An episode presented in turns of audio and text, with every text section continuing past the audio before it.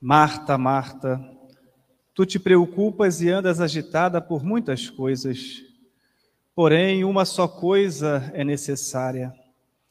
Meus amados irmãos e irmãs em Cristo, aqueles que nos acompanham também pelas redes sociais, celebramos hoje o 16º domingo do tempo comum. E a liturgia da palavra deste domingo toca em alguns temas importantes para a nossa reflexão e para a nossa vida de cristãos, principalmente para que não percamos de vista a finalidade e o objetivo da nossa vida enquanto cristãos, enquanto homens e mulheres de fé. Um tema que toca e perpassa a primeira leitura e também o evangelho é o tema da acolhida, da hospitalidade. Um tema tão caro ao Antigo Testamento, mas que também se torna muito visível na própria encarnação do Verbo, na vinda de Cristo em nosso meio. Na primeira leitura tirada do livro do Gênesis, vemos como que Abraão ele recebe três peregrinos, três anjos, e que a tradição acreditou e acredita a visita da Santíssima Trindade, Pai, Filho e Espírito Santo. Deus que visita Abraão. Foi em três pessoas que Deus visitou Abraão. A hospitalidade que se manifesta, acima de tudo, na recepção daqueles que são considerados peregrinos, recebê-los em suas casas, providenciar o necessário para que eles continuem a sua peregrinação, o acolhimento bem feito para que a pessoa que é acolhida sinta-se amada por aqueles que o recebem. Jesus, quando ele se encarna, de certa forma, ele se torna também um peregrino que vem habitar em nosso mundo, em nossa vida, se tornando também nosso hóspede. Os santos, eles comumente chamavam do doce hóspede da alma, próprio Espírito Santo a acolhida que damos a este Deus. Jesus também se fez peregrino. Ele se colocou a caminho. No livro do Apocalipse, nós encontramos aquela passagem: Eis que estou à porta e bato. Se abrir, entrarei e cearei, eu contigo, você comigo. Manifestando esta peregrinação de Deus que procura a habitação, um lugar, uma acolhida. No evangelho de hoje, nós também encontramos e tocamos no tema da hospitalidade, quando Jesus ele encontra na casa de Marta e de Maria um lugar para descansar, para repousar, para passar algumas horas. Com certeza, uma família amiga de Jesus, aonde ele tinha um apoio e um lugar para encontrar as forças para continuar o seu caminho. Aquelas duas mulheres recebem Jesus, acolhem aquele peregrino.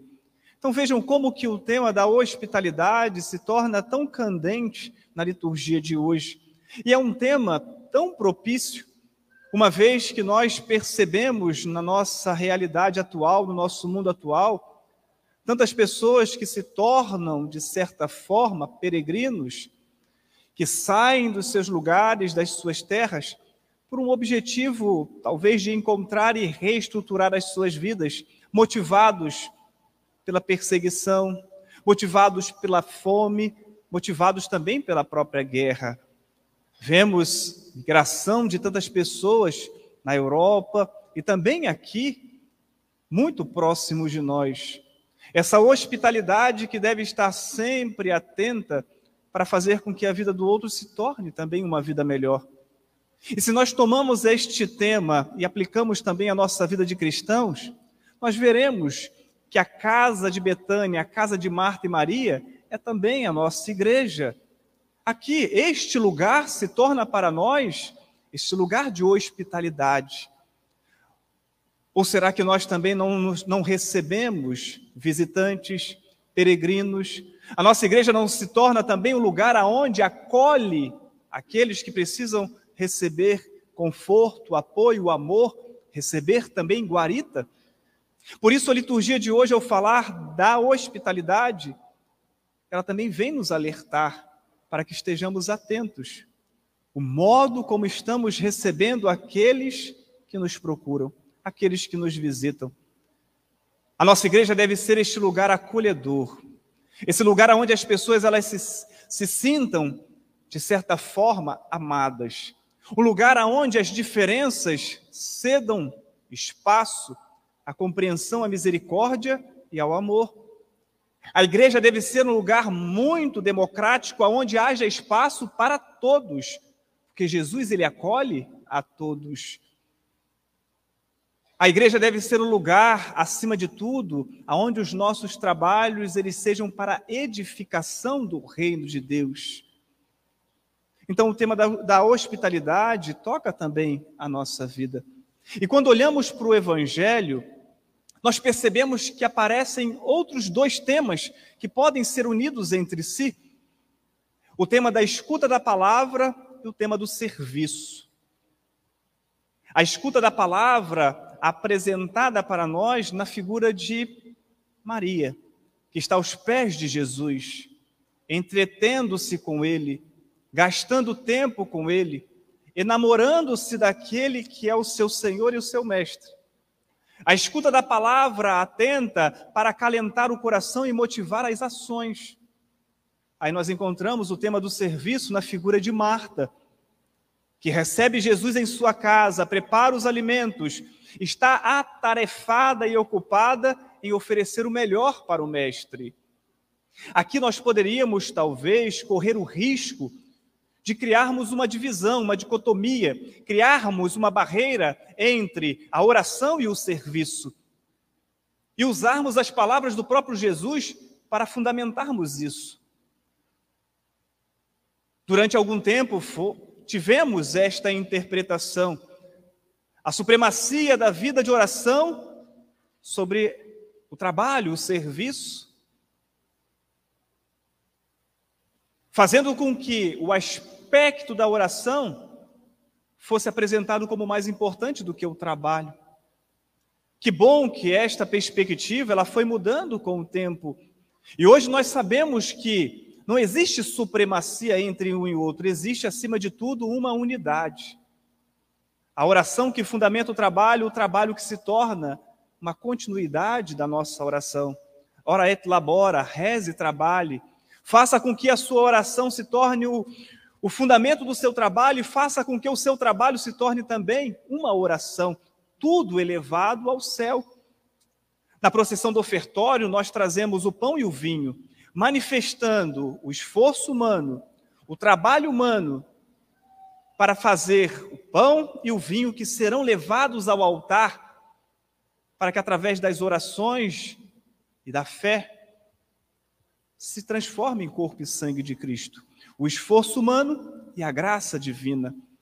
Vejam como que nós podemos e devemos condensar numa única realidade aquilo que não temos como, como separar. Nós não podemos ressaltar somente o aspecto de Maria, a mulher da escuta, a mulher da oração. Precisamos, acima de tudo, procurar também em Marta, a mulher do trabalho, da dedicação, do empenho, e unirmos as duas realidades para encontrarmos, talvez de uma forma bem esforçada, uma sintonia profunda entre aquilo que sobe aos céus com a minha oração e aquilo que ofereço ao próximo com o meu trabalho. Então vejam, não é separar Marta e Maria, oração ou trabalho, mas é unir a minha oração e o meu trabalho. Isso dá sentido até mesmo ao tema da hospitalidade que acabamos de ouvir. Porque a liturgia, ela fala acima de tudo sobre nós, a igreja, esta casa de Betânia, esta casa onde Jesus ele se hospeda e recebe também os peregrinos que somos nós, mas nós também recebemos a outros. E quando pensamos no trabalho e na oração, nós pensamos na igreja, não é isso? É por isso que a nossa casa é chamada de igreja doméstica, o lugar onde a oração e o serviço devem estar sempre diante de Deus e diante do próximo. Mas quando falamos do aspecto eclesial, igreja, aqui toca profundamente a nossa vida e nos chama a atenção. Uma vez que nós trabalhamos bastante, A paróquia do Barro Vermelho, então, o povo gosta de trabalho, hein? Que bom, eu agradeço todos os dias isso. E é um povo também que reza, é um povo de fé. Mas a liturgia nos chama a atenção para que o nosso trabalho ele não caia no vazio, para que a gente não se esforce muito fazendo por fazer, que a gente tome o cuidado de não perder nunca o sentido do nosso trabalho. As nossas pastorais, os nossos encontros, os nossos retiros, principalmente nós que trabalhamos para os outros. Não deve ser somente um trabalho que cansa, porque quando nós fazemos algo que não amamos, ficamos muito cansados, fisicamente e espiritualmente. Agora, quando o nosso trabalho ele é fruto, acima de tudo, de um amor, quando existe empenho e dedicação e ama-se aquilo que faz, o corpo sente, mas a alma continua revigorada. É um cansaço físico, porque não tem como separar, mas a alma continua viva, porque sabe que está trabalhando por amor a Deus. E não estamos trabalhando para o outro, estamos trabalhando para Deus e o outro está sendo beneficiado com o nosso trabalho. Por isso, tudo aquilo que fazemos dentro da nossa igreja, tudo aquilo que fazemos dentro da nossa casa, deve trazer alívio e conforto para a nossa alma. Mas tudo isso só é possível quando o nosso coração está unido ao coração de Cristo. Quando nós ouvimos a Sua palavra, quando nos debruçamos sobre os seus ensinamentos, quando nós não nos deixamos vencer pela vaidade, pelo orgulho de achar que somos capazes de fazer porque somos fortes e somos bons. Principalmente quando reconhecemos o nosso nada, nos voltamos para Ele e dizemos: Senhor, sem ti nada posso fazer. É a oração de um coração que se sabe necessitado. É a oração de um coração que sabe que precisa ser reforçado e revigorado nas suas forças e de que ele não é capaz de nada realizar. Por isso nós dizemos que Marta também era uma mulher de oração. A frase que Marta diz manifesta isso. Ela diz Senhor. Ela reconhece em Jesus o Salvador. É uma expressão que no pós-Páscoa se torna uma expressão de alguém que deu a vida e salvou a humanidade. Tomé diz: Meu Senhor e meu Deus. Meu Senhor e meu Deus, depois de ver as chagas abertas de Cristo. Então, Marta era uma pessoa de oração. Só que naquele momento, talvez o seu coração estivesse ocupado demais com as atividades. Tanto que o termo que ela utiliza, serviço, senhor não se preocupa, né? Será que o senhor não se importa que eu fique aqui fazendo os serviços? É o, é o mesmo termo utilizado para o diácono, a diaconia o serviço por amor ao reino de Deus, o, o serviço que edifica. E como que Jesus ele responde? Marta, Marta, tu te ocupas e andas preocupada. Olha só, Marta fala do serviço. Jesus disse que ela está muito preocupada. Então o erro de Marta não foi trabalhar demais, foi ela dar muito mais valor ao trabalho do que à oração, do que estar com Jesus. Marta talvez estivesse pensando que Jesus foi na casa delas para se alimentar. Quando no fundo, no fundo, Jesus foi à casa de Marta e Maria para dar alimento. Quando você vem à igreja, você não vem aqui para dar nada a Jesus. Ou melhor, reformulando a frase, você vem para oferecer o seu nada. Como mendigos que somos com, mão, com as mãos vazias, nós oferecemos a Deus, Senhor, recebe o meu nada e transforma em tudo. Jesus foi na casa de Marta e Maria para alimentá-las, para estar com elas. Ele não estava preocupado se a comida estava bem feita ou se tinha muita comida, ele queria a presença delas. Por isso, Jesus é motivado a dizer: Marta, Marta, tu te preocupas com muitas coisas. Maria ficou com a melhor parte. Não significa que Maria não deva também ajudar, que não deva trabalhar. Mas Jesus está dizendo: o que motiva o nosso trabalho é a nossa oração, principalmente quando se trata de fé. Todas as nossas atividades caritativas dentro da igreja, todos os nossos trabalhos de pastorais devem e precisam ser realizados. Mas como que estamos realizando esses trabalhos? O que deve motivar e o que tem motivado o nosso coração para continuar à frente das nossas pastorais? Se não for o amor a Cristo, a escuta da Sua palavra, a entrega total a vida a Ele, algo está faltando. E talvez seja por isso que algumas coisas ainda não saíram da forma como deveriam sair. Talvez por isso ainda continuamos nos ferindo e nos machucando como cristãos que somos dentro da igreja. Talvez seja por isso que muitos cristãos têm se afastado da nossa fé, têm procurado outras religiões, têm deixado de vir para participar por causa da nossa falta de fé. Não é porque somos ruins, não é porque somos pessoas más, mas porque talvez não escolhemos a melhor parte. Porque talvez muitas vezes nós abdicamos da palavra de Deus e da vida de oração em vista de um apostolado, de um serviço que muitas vezes se torna vazio e se torna quase que uma manifestação da humanidade, da força do homem. Sem mim, nada podeis fazer. E é por isso que a oração e o serviço se tornam primordiais para que a nossa igreja seja uma igreja acolhedora. A pastoral da acolhida não é somente aqueles nossos irmãos que nos recebem na igreja, a verdadeira pastoral da acolhida se manifesta em todos os cristãos quando aprendemos a partilhar o que possuímos. Ninguém é tão pobre que não tenha nada que não possa partilhar. Um sorriso, uma palavra, uma presença, o seu ouvido. Quando nós sabemos e aprendemos a nos perdoar mutuamente quando o outro erra, quando nos sentamos para reconciliarmos e também para acertarmos o que não foi bem feito, quando percebemos que o melhor dentro da igreja não é a minha pastoral, mas é que Cristo seja mais conhecido e amado. São João Batista disse isso: não sou digno de desamarrar a sandália dele, é necessário que ele cresça e que eu diminua. Então vejam como a liturgia hoje nos chama atenção para uma igreja que vive da sua pastoral e muitas vezes trabalha muito e reza pouco. Uma igreja que se esforça muito, mas que ajoelha pouco. Uma igreja que ajuda muito financeiramente, mas que muitas vezes é incapaz de abrir os lábios para confessar os seus verdadeiros pecados. É uma chamada de atenção. Jesus está dizendo para nós hoje, não somente a oração e não somente o serviço, a oração e o serviço. O serviço é a oração, porque não existe eucaristia sem doação, e não existe caridade sem eucaristia. Por isso, hoje, nós somos chamados a vivermos esta unidade perfeita entre Marta e Maria. Reza e trabalha.